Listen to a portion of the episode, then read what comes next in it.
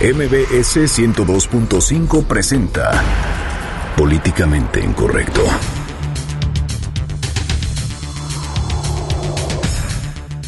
Aunque el PRI se cansa de afirmar que las fotografías que presentó ante la PGR para denunciar al candidato del PAN al gobierno de Tamaulipas, Francisco García Cabeza de Vaca, las bajaron de redes sociales, ni tarde ni perezoso el PAN denunció el acto y dijo que el PRI cometió un delito federal al acusar a su candidato con fotos truqueadas. Cayó uno de los cuatro jóvenes conocidos como los Porquis. Se trata de Enrique Capitain, acusado de violar a la menor Dafne Fernández y quien se abstuvo de rendir su declaración. Hoy duerme en un penal de Veracruz. Mientras Silvana Aureoles asiste a cualquier festeje, cualquier festejo que se le invite en Michoacán, el estado que gobierna aparecen pintas atribuidas a un grupo armado denominado Insurgencia por el Rescate Institucional y Social. En Twitter con el hashtag políticamente incorrecto y en mi cuenta personal arroba Juanma Pregunta estaremos al pendiente de todos sus comentarios. Y en estos momentos lanzamos la pregunta de esta noche.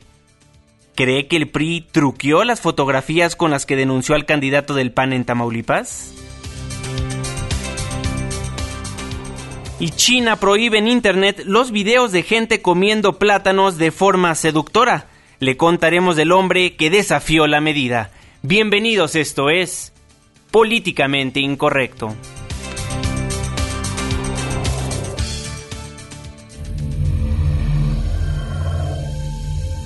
Estás a punto de entrar a una zona de polémica y controversia.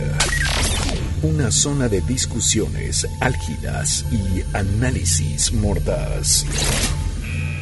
Estás entrando al terreno de políticamente incorrecto. Entra bajo tu propio riesgo.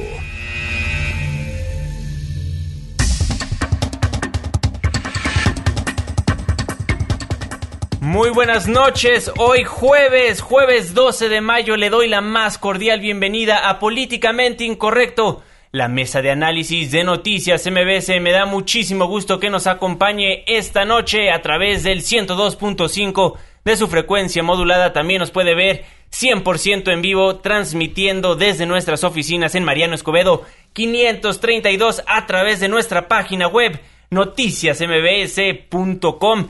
Esta noche, como todas las noches, mi queridísimo Irving Pineda. ¿Cómo estás, mi querido Juanma, mi querido Fer? Y yo, la neta, sí tengo una preocupación esta noche porque estos políticos del siglo XXI no saben ni mentir, ni eso saben, ya, ya ni eso saben hacer, ya estamos en problemas. Sí, caray, ¿cómo lo ves, mi estimadísimo Fernando Caneco? Muy buenas noches. Muy buenas noches, querido auditorio. Igual que Irving, yo estoy muy preocupado porque perdieron la elegancia y el cinismo que les caracterizaba y ya son abiertos truanes. Exactamente. Pues vaya caso el de Tamaulipas, que le hemos estado comentando a lo largo de la semana. Pues surgen nuevas denuncias ante la PGR. Se echan la bolita los unos a los otros. No tenemos narco en nuestro partido. Nuestro, palidio- nuestro partido no está afiliado a ningún cártel. eh, a- algún crimen, algún este Grupo cártel, del crimen algún grupo del crimen organizado. De la delincuencia organizada. Así es. Oye, no, pero bueno, es que vean qué cosas, qué cosas hay en la vida. Resulta que ya les contábamos en días anteriores que el martes pasado los priistas habían acudido ante la FEPADE, que esta es la fiscalía de la PGR que se dedica a investigar, pues, to- todas las porquerías que hacen los políticos previo a los comicios, para ser más precisos. Y resulta que de ahí el periódico Reforma y el PRI andaba muy preocupado porque todos los medios nos enteráramos de esa gustada denuncia que había presentado en la FEPADE para comprobar que supuestamente el candidato del PAN a la gubernatura de Tamaulipas, que es Francisco García Cabeza de Vaca, tenía vínculos con la delincuencia organizada y sobre todo, bueno, pues con un brazo armado de el cártel del Golfo que hemos platicado aquí en este espacio en días recientes. Bueno, pues resulta que el periódico Reforma hoy en su primera plana, pues publica esta información tomada de la averiguación de la denuncia que llevan los periodistas ante la FEPADE. Y resulta que nos enteramos que a los periodistas se les ocurrió armar su gustada denuncia con fotos bajadas de redes sociales, según ellos, pero la realidad es que fueron fotos editadas.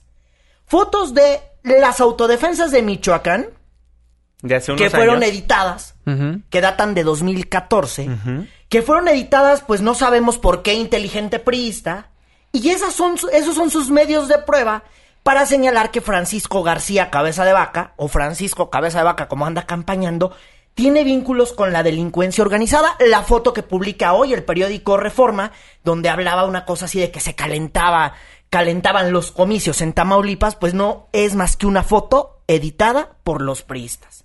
Entonces, bueno, es una, esta es una joya para guardarla en el anuario de las idioteces que uno no debe de hacer como político.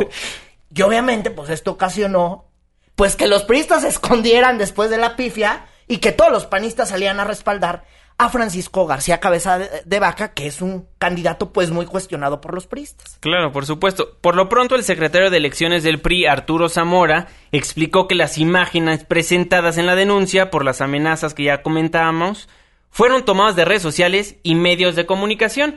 O sea, básicamente el PRI está diciendo, yo no las truqué, yo únicamente lo que hice fue agarrar la imagen de una red social y ponerla en la denuncia. Claro, la estoy presentando como evidencia en una denuncia. No tengo el más mínimo reparo en checar si es fidedigna para que sirva como evidencia, pero ahí les va y entonces estoy exento de culpa porque yo las agarré de redes sociales. Ay, no me vengan, con que no me vengan. Por eso le preguntamos en nuestra cuenta de Twitter, ¿cree que el PRI truqueó las fotografías con las que denunció al candidato del PAN de Tamaulipas? Dene su opinión, estamos en Twitter como arroba Juanma Pregunta. Arroba Irving Pineda. Arroba Fernando Canec. O márquenos al 5166-1025. Por lo pronto, y hubo reacciones de los diferentes grupos parlamentarios. El presidente del Senado, el presidente de la mesa directiva del Senado, el senador Roberto Gil Suárez, él nada más dijo, pues, el PRI debe reflexionar. Así lo dijo. Yo creo que debiera reflexionar el PRI sobre lo que está haciendo, sobre esta estrategia de, eh, eh, de guerra sucia, sobre esta estrategia de, de engañar a la gente para lograr unos puntitos en las encuestas, porque no les va a salir y porque se van a meter en más problemas. Eh, debemos hacerles un llamado al PRI de Tamaulipas para que se comporte conforme a la ley, para que compita en buena lid, para que compitamos en la cancha de los votos. Eso. Eso por parte de, del PAN y también afirmó que hacen eso pues porque van muy bajos en las encuestas los priistas, entonces tienen que ahí meter la mano sucia. Así lo comento. Uno lo que refleja es que están desesperados, que no ven que las cosas les estén cuajando en Tamaulipas, que ven como la candidatura, eh, su candidatura a la gobernador se fragiliza, como cada vez pierden apoyos y van en caída libre en las encuestas. Hicieron el ridículo, pero también cometieron un delito, porque declarar falsamente ante el Ministerio Público está penado por la ley y truquear una prueba está doblemente penado. Pues claro. Oigan, pero es que vieron la foto. Sí. Se robaron una foto aparte de Cuarto Oscuro. Una foto difundida por Animal Político y por Imagen Multimedia, que fue nota de cómo las autodefensas estaban operando. Y entonces a ellos se les hizo bien fácil colorearla así, colorearla como con paint, y le pusieron ahí el logo de cabeza de vaca. Neta. Neta sí se las gastan para hacer esas denuncias. Ahora, ¿qué pasó? Bueno, déjenme informarles esta noche que la FEPADE, pues estamos ya en posibilidad de confirmar que el PRI solamente presentó estas denuncias con estas gustadas fotos. Entonces la FEPADE pues va a pedir que se amplíe más esta denuncia y que se amplíen los medios de prueba porque pues esto se les hace como un poco risible. La verdad es que después de la, la FEPADE había abierto, como lo reportamos el pasado lunes, una averiguación previa, por oficio, por decirlo así, de lo que pasaba con el candidato. El PRI va el martes a presentarla, pero esta noche les dijeron, oigan señores, cáiganle con un poquito más de pruebas, coloren bien los dibujos, Sí, coloren no se bien salgan de fotos, las porque líneas. La verdad, está un poco complicado. Y fíjate que muy pocos priistas han salido a defender, pues, el honor que tienen cuando uno anda perdiendo eh, pues la dignidad con este tipo de imágenes, básicamente. Y los dos que salieron fue Arturo Zamora, senador priista, y eh, Jorge Carlos Ramírez Marín, este diputado federal yucateco. Ellos salieron a defender los únicos dos, ¿eh? Oye, ¿qué te parece si nos enlazamos directamente con el secretario general del CEN del PAN, con Damián Cepeda, pues para que nos cuente, pues, el ¿Qué lado onda, del no? PAN en relación a todo lo que está pasando en el estado de Tamaulipas? Don Damián, muy buenas noches, ¿cómo está? Muy buenas noches, con mucho gusto en saludarlos, a sus órdenes. Pues Ricardo Anaya informó que presentará una denuncia penal contra el candidato del PRI al gobierno de Tamaulipas, Baltasar Hinojosa. ¿Ya se presentó? Está en proceso. La verdad de las cosas es que lo que está pasando en Tamaulipas, pues no nos sorprende porque conocemos al PRI, pero lo que sorprende es el grado del cinismo al que han llegado en esta ocasión.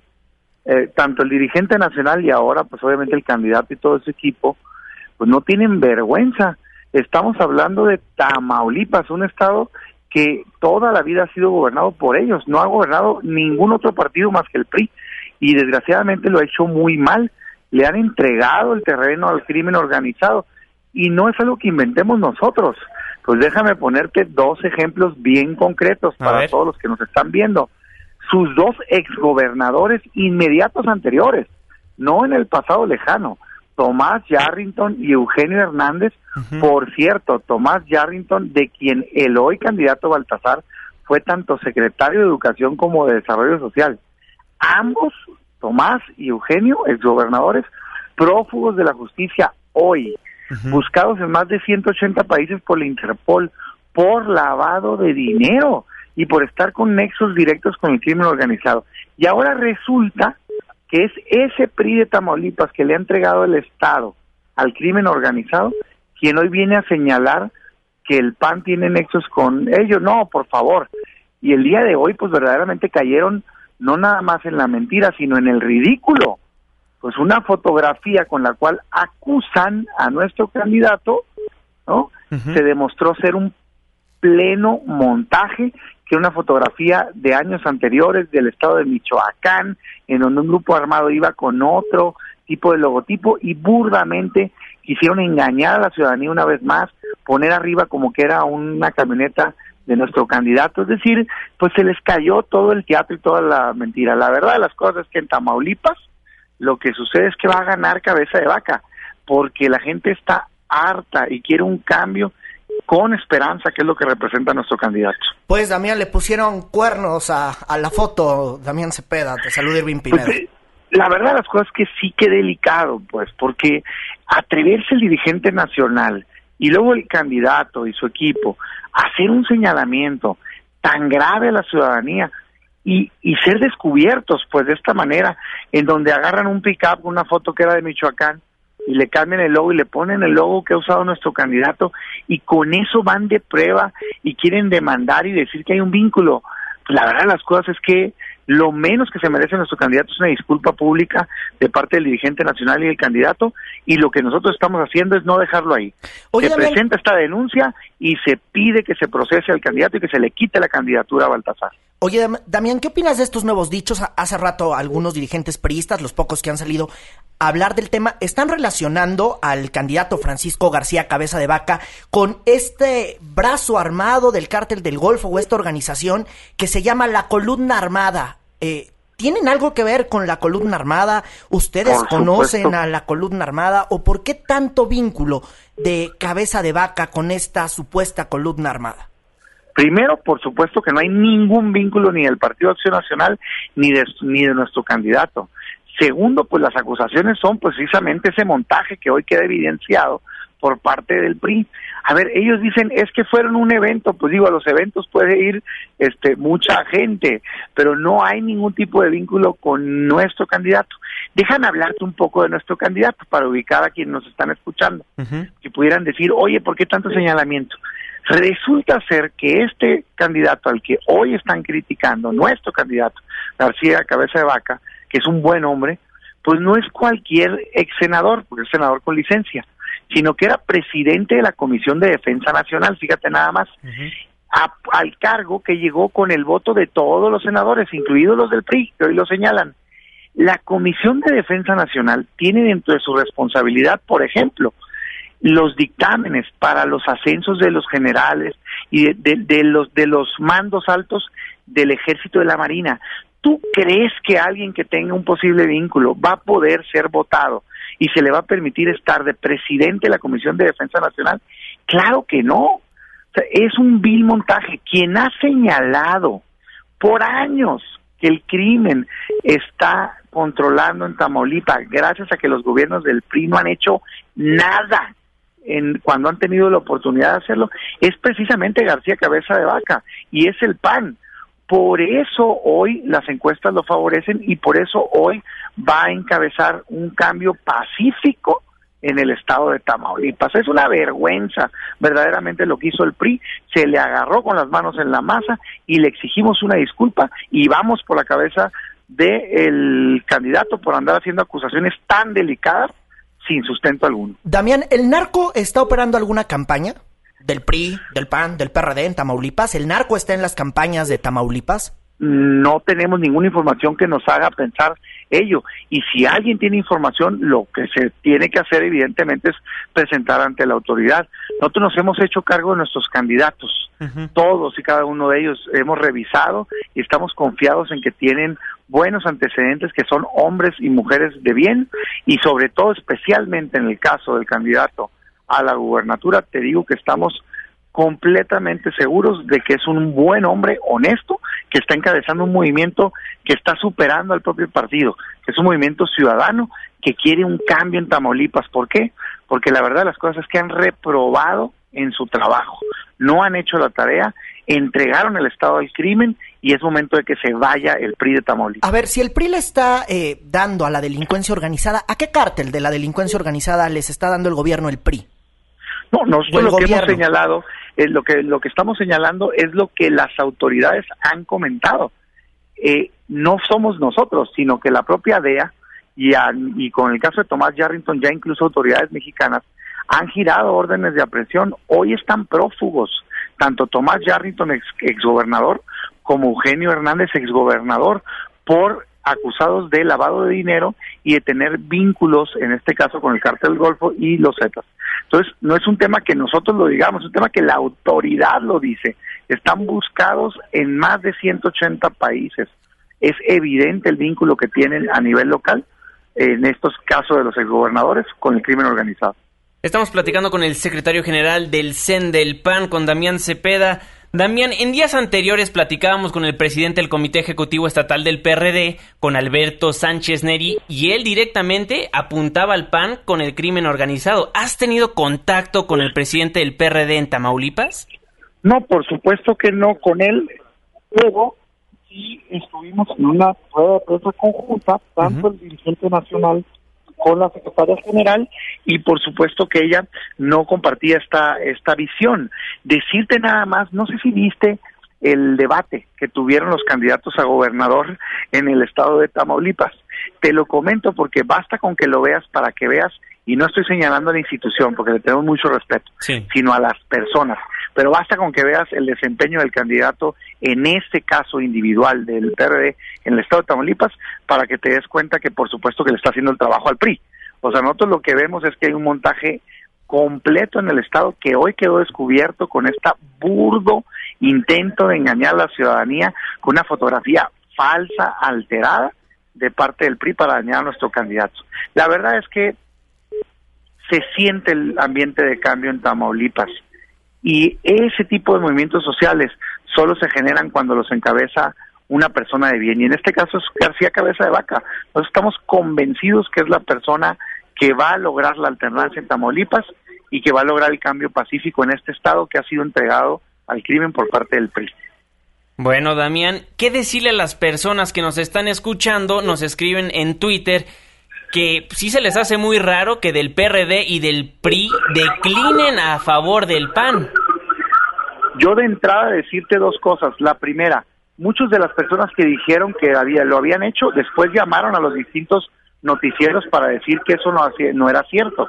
Ellos personalmente lo hacían. Entonces, te repito que hay todo un ambiente de montaje y de señalamientos eh, falsos. Segundo, lo que te acabo de comentar, no es raro que en un estado tan controlado, pues se tenga incluso influencia en algunos individuos, no estamos hablando de la institución, de otros partidos políticos. Y tercero, decirte que lo que han estado diciendo quienes renuncian es, a ver, aquí no nos presionó nadie en, en los casos que son auténticos, simplemente la ciudadanía está con cabeza de vaca y nosotros queremos ganar también la elección. Eso es lo que han estado declarando. Y no lo digo yo, sino ellos mismos. Se están sumando a lo que la población quiere. La población está harta en Tamaulipas de un Estado fallido. Fíjate, nos, obviamente a todos nos conmueve y es escandaloso tener personas desaparecidas en otros estados, pero en Tamaulipas tienen más de 5.700 personas desaparecidas. Más del 80% de la gente se siente insegura. De veras, te lo digo que es un estado fallido. Y supongo que Cabeza de Vaca le va a dar el giro de 180 grados.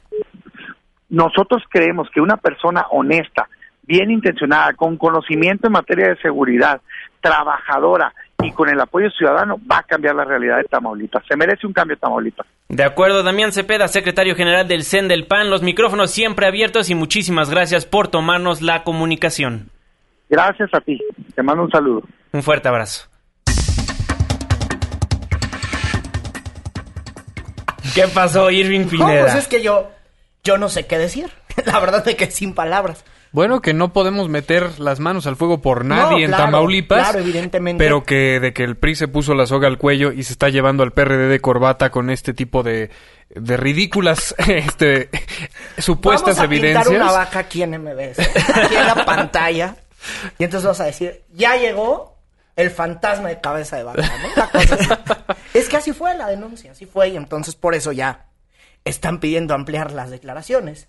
A ver, aquí la pregunta va a ser cómo va a tomar la FEPADE estas fotografías pues como falsas. una burla, pues como tú y yo lo estamos tomando esta noche. Sí, pero entonces tendría que investigar la motivación del PRI para presentar esta denuncia apócrifa y entonces tomar cartas en el a asunto, ver, si ¿no? nos tienen las pruebas y los pelos de la burra en la mano, pues que vayan y los presenten. Yo no entiendo cómo van y presentan a la FEPADE sus gustados dibujos, sus gustadas fotos editadas. Aunque te voy a decir algo.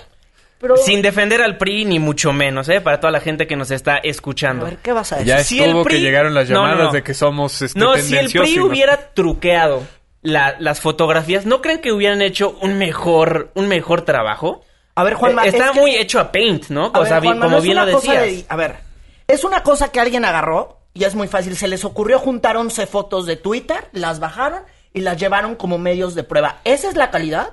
¿Eso es lo cálido que hace un partido? ¿Esa es la calidad que tiene un partido político para denunciar a alguien? Estoy de acuerdo Esa contigo. Es una verdadera vergüenza, ¿eh? Es Estoy de acuerdo pena, contigo. o sea, Estoy de acuerdo es contigo. lo que están haciendo porque están litigando en medios lo que no pueden comprobar ante una autoridad. Y qué delicado sea que ellos, ellos mismos se andaban, queman- andaban quemándose las habas ahí de, no hombre, y es que aquí pásennos la imagen y les tenemos todo y una investigación robusta. ¿Qué investigación robusta ni qué ocho cuartos? Nada. Claro, estoy completamente O de acuerdo contigo. Si con eso van a comprobar que un candidato es narcocandidato, qué hueva, perdón. Sí, Esa es la palabra, sí, sí. ¿eh? Porque debiese haber elementos más sólidos.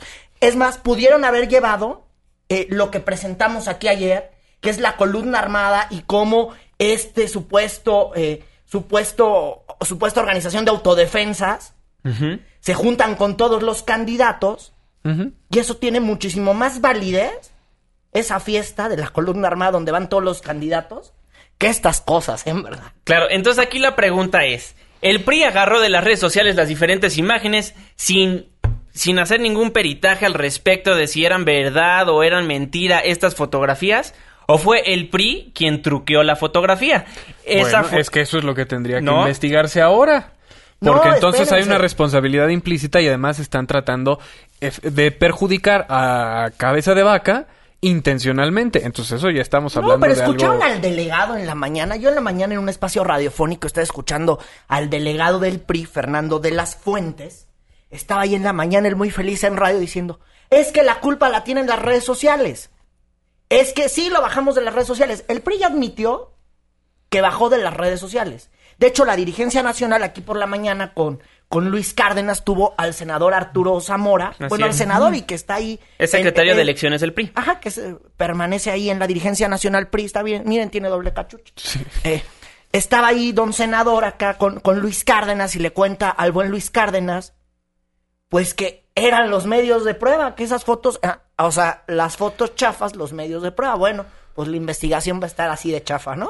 Pues sí, pero que no se tomaron la molestia de investigar Oigan, la fuente de las imágenes y ver si eran fidedignas antes Oigan, de ¿y si presentarlas como damos un evidencia. curso aquí de cómo identificar fotos así.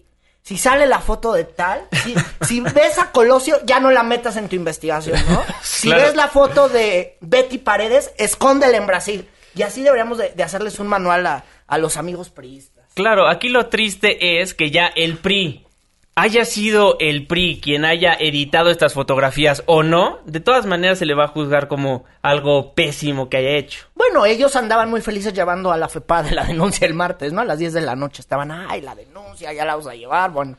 Pues bueno, dio un giro interesante. Litigan en medios lo que no pueden litigar con la justicia. Por Pareciera. supuesto. En Twitter le preguntamos, ¿cree que el PRI truqueó las fotografías con las que denunció al candidato del PAN de Tamaulipas? 33% por supuesto, el 17% dice que no y el 50% dice que no eran narcos todos. con esa idea nos vamos a las 9 con 27 minutos, están en Políticamente Incorrecto. Una pausa, regresamos.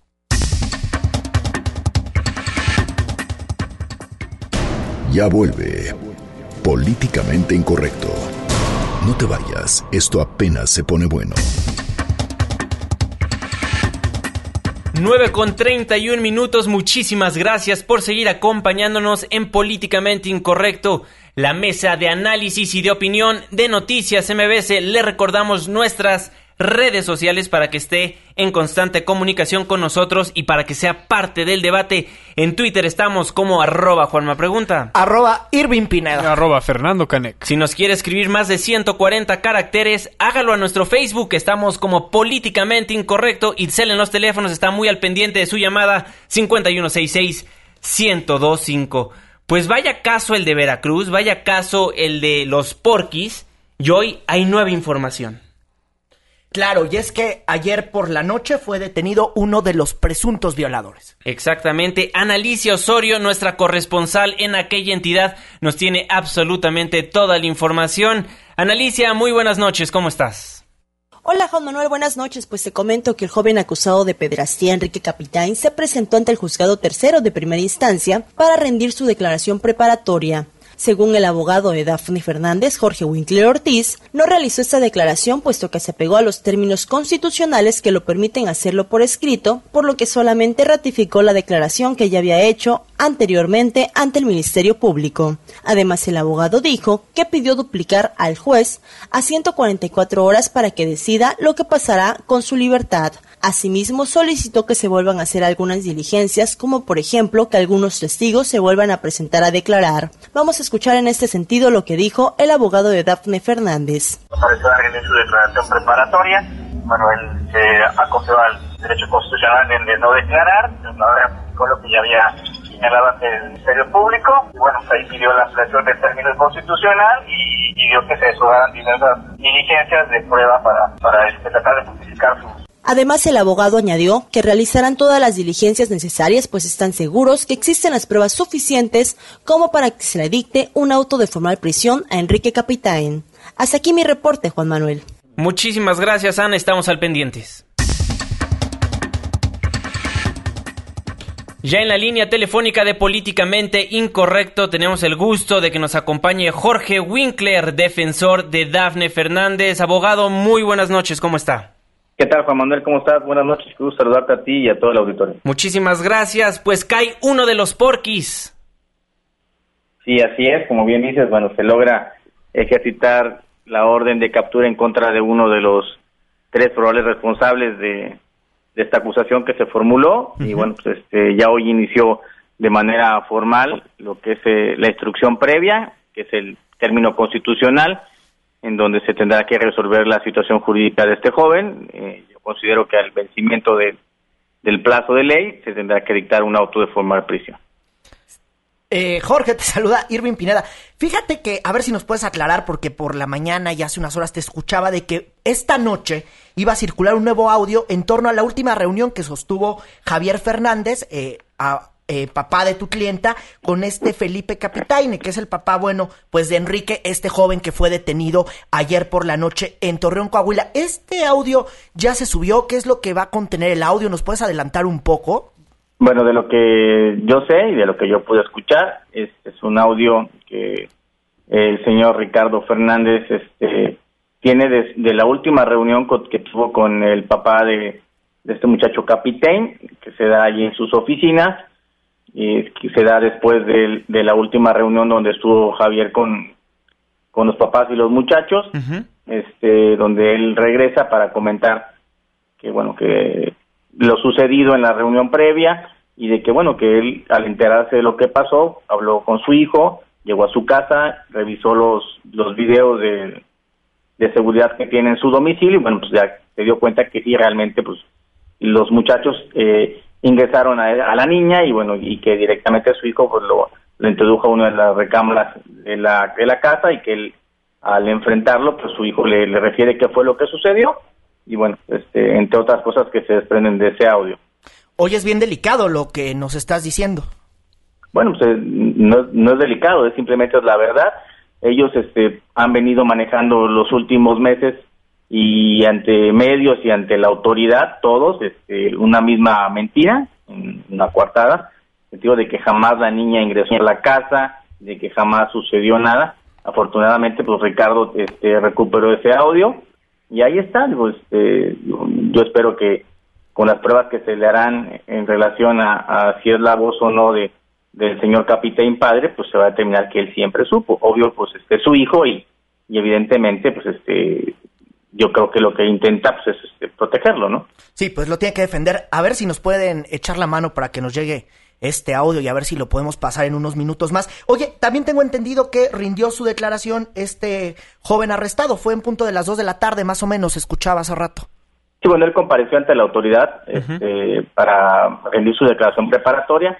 La ley establece que él se puede reservar ese derecho. Él, él eligió esa situación, no, no declaró en preparatoria, simplemente pues ya ratifica lo que ya había señalado ante el Ministerio Público, pidió que se ampliara el término constitucional este, y a través de su abogado ofreció algunas pruebas para deshogar en, en este inter de- del término constitucional. De ser culpable, Enrique Capitán, ¿cuántos años podría pasar en la cárcel? Bueno, el delito que, que se le imputa, que es el de simple, nuestro Código Penal establece como mínimo seis años de prisión y como máximo de 30. También hay órdenes de aprehensión contra Jorge Cotaita y Diego Cruz, también involucrados. ¿Se sa- ¿Tiene alguna noticia, abogado? Bueno, contra ellos también hay orden de aprehensión, eh, hasta el momento no se ha ejecutado y este, pues, estamos esperando eh, que en algún momento, que ojalá sea la brevedad, también este, las autoridades encargadas de esta ejecución de este mandamiento judicial logren detenerlos. ¿Cómo se encuentra la, la familia Fernández? Bueno, la familia Fernández está, ¿qué te puedo decir? Está inquieta, está, no es una familia que está acostumbrada a ese tipo de circunstancias. Desde anoche cuando se empezó a correr el rumor de que había sido detenido uno de los tres probables responsables para la fiscalía del, del abuso sexual, empezamos a tener un, contacto más directo para ver que era cierto. No nos enteramos por medio de la autoridad, sino nos, nos enteramos por los medios de comunicación. Y bueno, pues ya el día de hoy, ya de manera formal, al presentarnos al juzgado para preguntar, bueno, ya se nos dijo que, que iniciaba el procedimiento como tal en contra de este joven que iba a declarar y bueno, que estuviéramos al pendiente pues, de lo que la fiscalía nos va a notificar a través del Ministerio Público adscrito. Jorge Winkler, defensor de Dafne Fernández, ¿algo más que le gustaría agregar? No, nada más que que esperar que haya justicia, que confiamos en que el Poder Judicial del Estado de Veracruz va a hacer un trabajo impecable e imparcial en este asunto y que al término del plazo pues va a sujetar a este joven a, a juicio y bueno, esperar que simplemente se dicte una resolución apegada a derecho y que, y que sea justicia. De acuerdo, abogado Jorge Winkler, muchísimas gracias por tomarnos la comunicación aquí en Políticamente Incorrecto, los micrófonos siempre abiertos. Un abrazo y estamos en contacto. Muchas gracias, buenas noches. Hasta luego.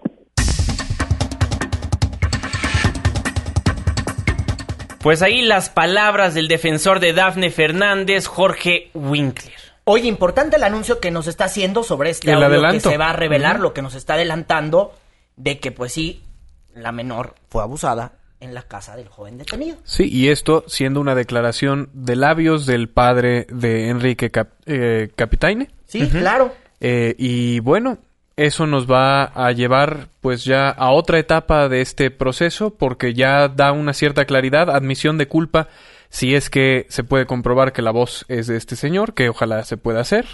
Eh, y sobre eso continuar la investigación para que exista justicia en este caso, porque creo que toda la sociedad está buscando lo mismo.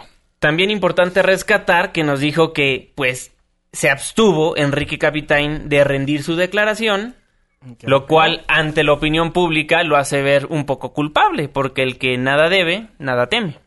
Sí, y Pues sí. amplió, o sea, amplió el tiempo para rendir su declaración. Pues sí, está esperando a que lo coachen para saber qué va a decir. Supongo. Pues especulamos que eso puede ser eh, la razón por la que están pidiendo la extensión de porque, tiempo. pues la verdad ya, ya, ya, ya se vio, ¿no? Sí, pero lo Las más- imágenes de, bueno, cuando está bajando del avión y todo esto, bueno, parece que ya le cayó el 20 de el error que cometió hace, pues, ya un ratote, ¿no? Sí. Así es. ¿Usted qué opina? Escríbanos a nuestras cuentas de Twitter, arroba Juana Pregunta. Arroba Irving Pineda. Arroba Fernando Canek. O al 5166-1025. Vamos a un corte comercial, pero no se vaya porque al regresar le vamos a contar lo que está pasando en Michoacán. Mientras el gobernador anda, cante y cante, baile y baile, pues nace otro grupo armado en su estado. Una pausa. Regresamos.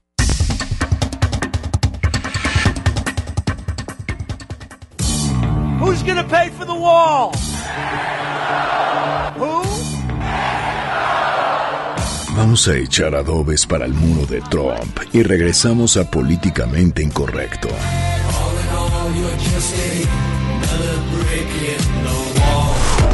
¿Quieres escribirnos más de 140 caracteres? Hazlo. Incorrecto arroba mbs.com. Continuamos. 9 con 44 minutos. Muchísimas gracias por seguir acompañándonos en Políticamente Incorrecto, la mesa de análisis y de opinión de noticias MBS 102.5. Irving Pineda, caos en Michoacán. Oigan, pues ya vamos a dar un giro de 180 a la información.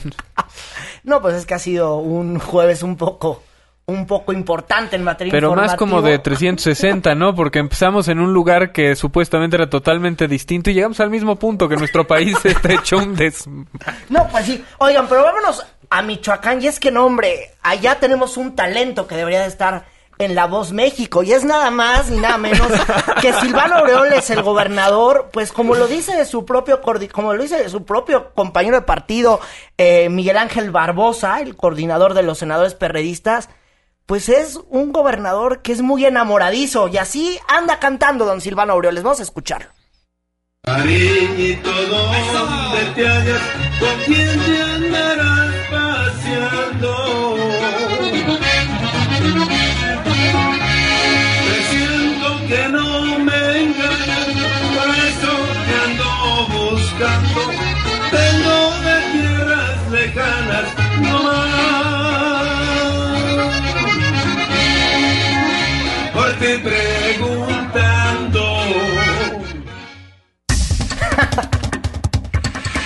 Pues uno que otro gallito, pero Oye, fuera de que eso. no sean así, que cuando esté cantando no vayan y lo pisen, lo desentonan, pobrecito. Oye, pero lo mejor es que, pues esas sí sirven pa, pa conquistar y bailar de a cartón de cerveza. Así es, eso fue en la Expo Fiesta Michoacán 2016 hace algunos días, pero mientras el gobernador Silvano Aureoles cabalga, canta y se entretiene en esta expo, pues surge un nuevo grupo armado en su estado.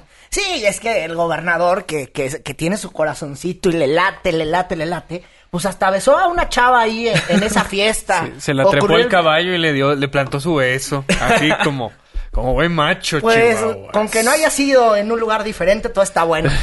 Pero bueno, yo yo supongo que a don Silvano se le quitaron las ganas de cantar y de andar bailando.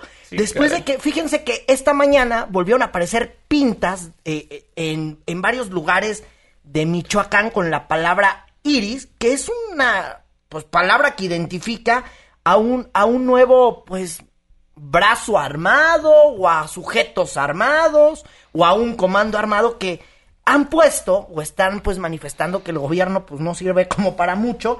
La verdad es que no sabemos si esta organización sea pues de la delincuencia organizada, sea una especie de Robin Hood que quiere salvar o es que no, no sabemos la neta que sea, se, se, ya, se dicen llamar Iris, y ellos anduvieron pintando pues varias sucursales bancarias, estuvieron, por ejemplo, esta mañana, eh, alguna, algunos fotos pudieron ver imágenes en la avenida Las Camelinas, en algunos bancos cerca del bosque Lázaro Cárdenas, allá en Morelia, Michoacán, entonces... Pues yo supongo que después de ver esto, don Silvano, pues ya no va a andar bailando de a cartón No, de mejor que se ¿no? vaya a trabajar. Que en vez de estar en las expos cantando Ha de y... tener muchos escalofríos igual el gobernador. Oigan, es parte de su chamba, ¿no? Entretener al pueblo. No, hombre, sí. No, No, no. y eso lo hace muy bien.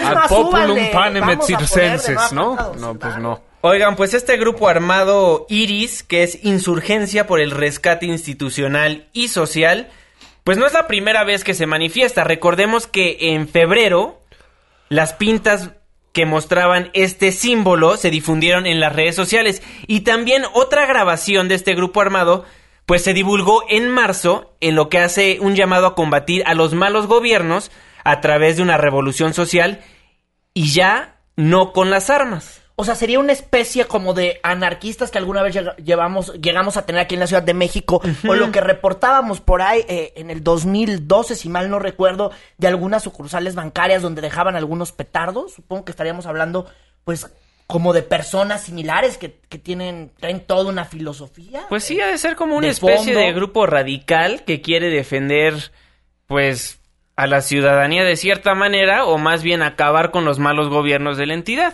Pues sí. No, hombre, pero... Es que, es que realmente no hay mucha información al respecto, pero sí impresionó la cantidad de, de pintarrayones, rajadas ahí que hubo en absolutamente todo el estado con las siglas de IRIS, ¿no? Esta insurgencia por el rescate institucional y social. Oye, sí, y fíjate que Silvano Aureoles, ya después de la bailada y el beso que nadie se lo quita, pues di- se comprometió hace rato a revisar las cifras que reportan que ha aumentado los homicidios. O sea, Exponencialmente los homicidios durante dolosos, su gestión. eh, según aumentaban un 40% en lo que va de su gestión, que, que también lleva poquitito en el cargo. Entonces dice que él, que él va a revisar, ya se bajó del, del caballo, y no, hombre, pues ahí con la morra, pues supongo que le va a dar vitalidad para que pueda revisar bien esas cifras. Pues sí. Por lo pronto, el procurador Martín Godoy dice que ya tenemos identificados quiénes están detrás de este grupo. Son personas que se manejan desde la región de Tierra Caliente. Ya estamos investigando y estamos trabajando. Y la tierra caliente, pues la tierra donde surgieron las autodefensas, nada más. ¿Crees que nazca otro grupo de autodefensas o realmente nada más están para vigilar que los gobernantes gobiernen de una manera adecuada? Mira, pues las autodefensas nunca se han ido allá Sí. básicamente.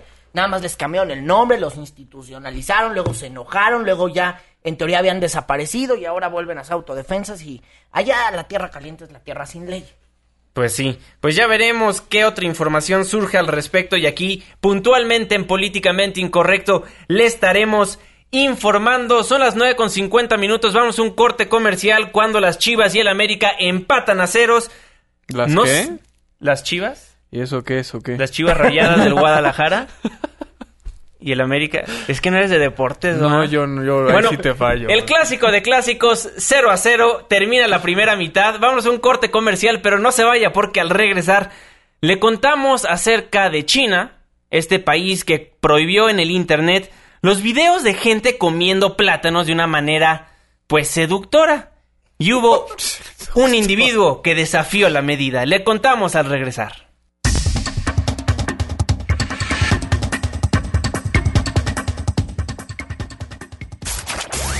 Apenas estamos caldeando los ánimos. No se vaya, continuamos en Políticamente Incorrecto. En MBS Radio. Debate con nosotros en Políticamente Incorrecto. Regresamos.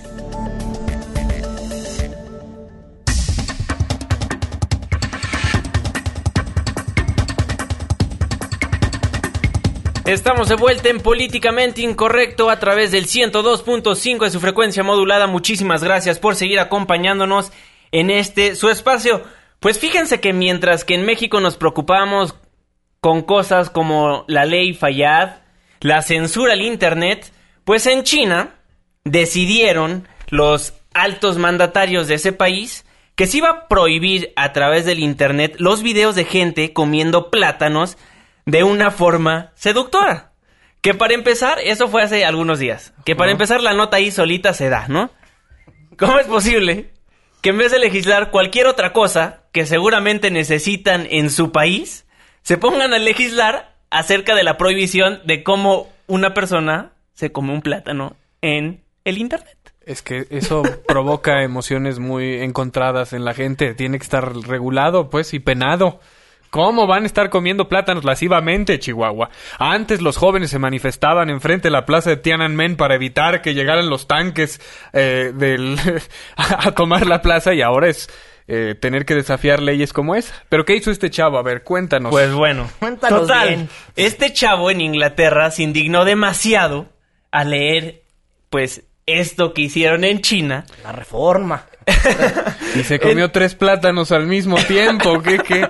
Ahí te va. Entonces decidió ir a la embajada de China en Londres y enfrente de una cámara dijo, debido a esta situación que está pasando en China, he decidido hacer mi protesta. Ajá. Entonces, poco a poco fue desnudando su platanito, sacó de su bolsa un Hershey líquido. Ajá. Sí, no es mentira. Un Hershey más lo líquido. está haciendo de todo. Y súper seductoramente le echó la... Ah. Órale, Marco Echó el Antonio ya, chocolate. suéltala. echó el chocolate al plátano y posteriormente se empezó a comer el plátano de una manera extremadamente seductora para muchos internautas, porque bueno, para mí no me pareció tan seductor, pero lo hizo de una manera, digamos, muy sexual, obviamente para que la- las autoridades en China se dieran cuenta que se estaba protestando al respecto. Bueno, las causas sociales estos días son una maravilla, man. Y las leyes son otra maravilla. Yo- yo Es no que hay que hacer reformas de altura. Sí, Y tú quejándote por la Lady Memes. pues sí. No, saludos a doña Lady Memes. A, a- a que doña ya Marta. preocupada, me contaron que ya ¿Por qué? pues está posponiendo la presentación de su iniciativa, ¿no? Que no. Pues mejor ¿No que nada que más no, quite, eh, que quite el 187 bis, que es de donde se colgaron todos para echarle eh, tierra a la propuesta de ley, y entonces ya tomaremos en cuenta lo que nos dijo en este espacio sobre la, la real motivación de su eh, propuesta de ley, ¿no? Que era proteger a las personas vulnerables de, de bullying y de bullying sexual, ¿no? Exactamente. Entonces, Pero ella, pues, se ganó todo el backlash del 187 bis y lo reitero para que luego no digan que no existían ese tipo de cosas que sí hicieron que la gente se crispara. Oigan, y en información que, que nos llega esta noche, porque bueno, también es jueves. Fíjense que la Cancillería envió una nota diplomática a Egipto, hay que recordarlo, pues donde está muy insatisfecha y preocupada por la respuesta que ha tenido de la muerte de los turistas. Ustedes recordarán que por ahí de 2015, en septiembre, justo cuando estábamos festejando ahí un aniversario más de la independencia, murieron eh, ocho personas en un ataque, ocho, ocho mexicanos murieron en un ataque. Entonces de eso manda la nota diplomática. Algunos medios eh, habían reportado en días pasados que se había llegado a un acuerdo pues para repararle el daño a los familiares que fueron ahí que equivalía a 140 mil dólares, pero importante, la nota diplomática que envía esta noche la Cancillería mexicana. Exactamente, pues están... Dice, la Secretaría de Relaciones Exteriores envía nota diplomática a Egipto de extrañeza e insatisfacción. Esto por la falta de respuesta tras la muerte de estos turistas. pues no están de acuerdo, no están de acuerdo. Y habíamos preguntado también hace unos días a la Cancillería si sí era cierto lo que difundía eh, a algunas agencias de ese país y todos decían, no, no es cierto, ¿eh? No es cierto. Nosotros no sabemos nada. Pues estaremos, que va por ahí. estaremos siguiéndole el hilo a esa nota informativa. A las 9.59 nos tenemos que despedir de este programa. Irving Pineda, muy buenas noches. Muy buenas noches a todos, buen jueves, ya es jueves de fiesta, mañana las noticias continúan a las 5 de la mañana con Carlos Reyes, a las 6 con Luis Cárdenas y Katy que está produciendo y a ver si se levanta mañana. Fernando Canek, muy buenas noches. Pues muy buenas noches, querido auditorio. Sintonícenos mañana si no pusieron atención durante la semana, porque viene el recuento de los daños, donde van a recibir toda la información que no tuvieron. Saludos a todos los que nos hacen llegar sus felicitaciones a través de las redes sociales. Iliana estuvo en los teléfonos, la jefa de información y productora de este espacio, la hermosísima Katia Islas en los controles estuvo Marion Tiveros y se despide de ustedes. Su servidor y amigo, Juan Manuel Jiménez. Muy buenas noches. Se apagan las luces. Se cierran las compuertas. Estás dejando la zona más polémica y controvertida de la radio. Políticamente incorrecto. El único programa de análisis y debate que no tiene bozal. Te esperamos mañana de 9 a 10 de la noche por Noticias MBS 102.5.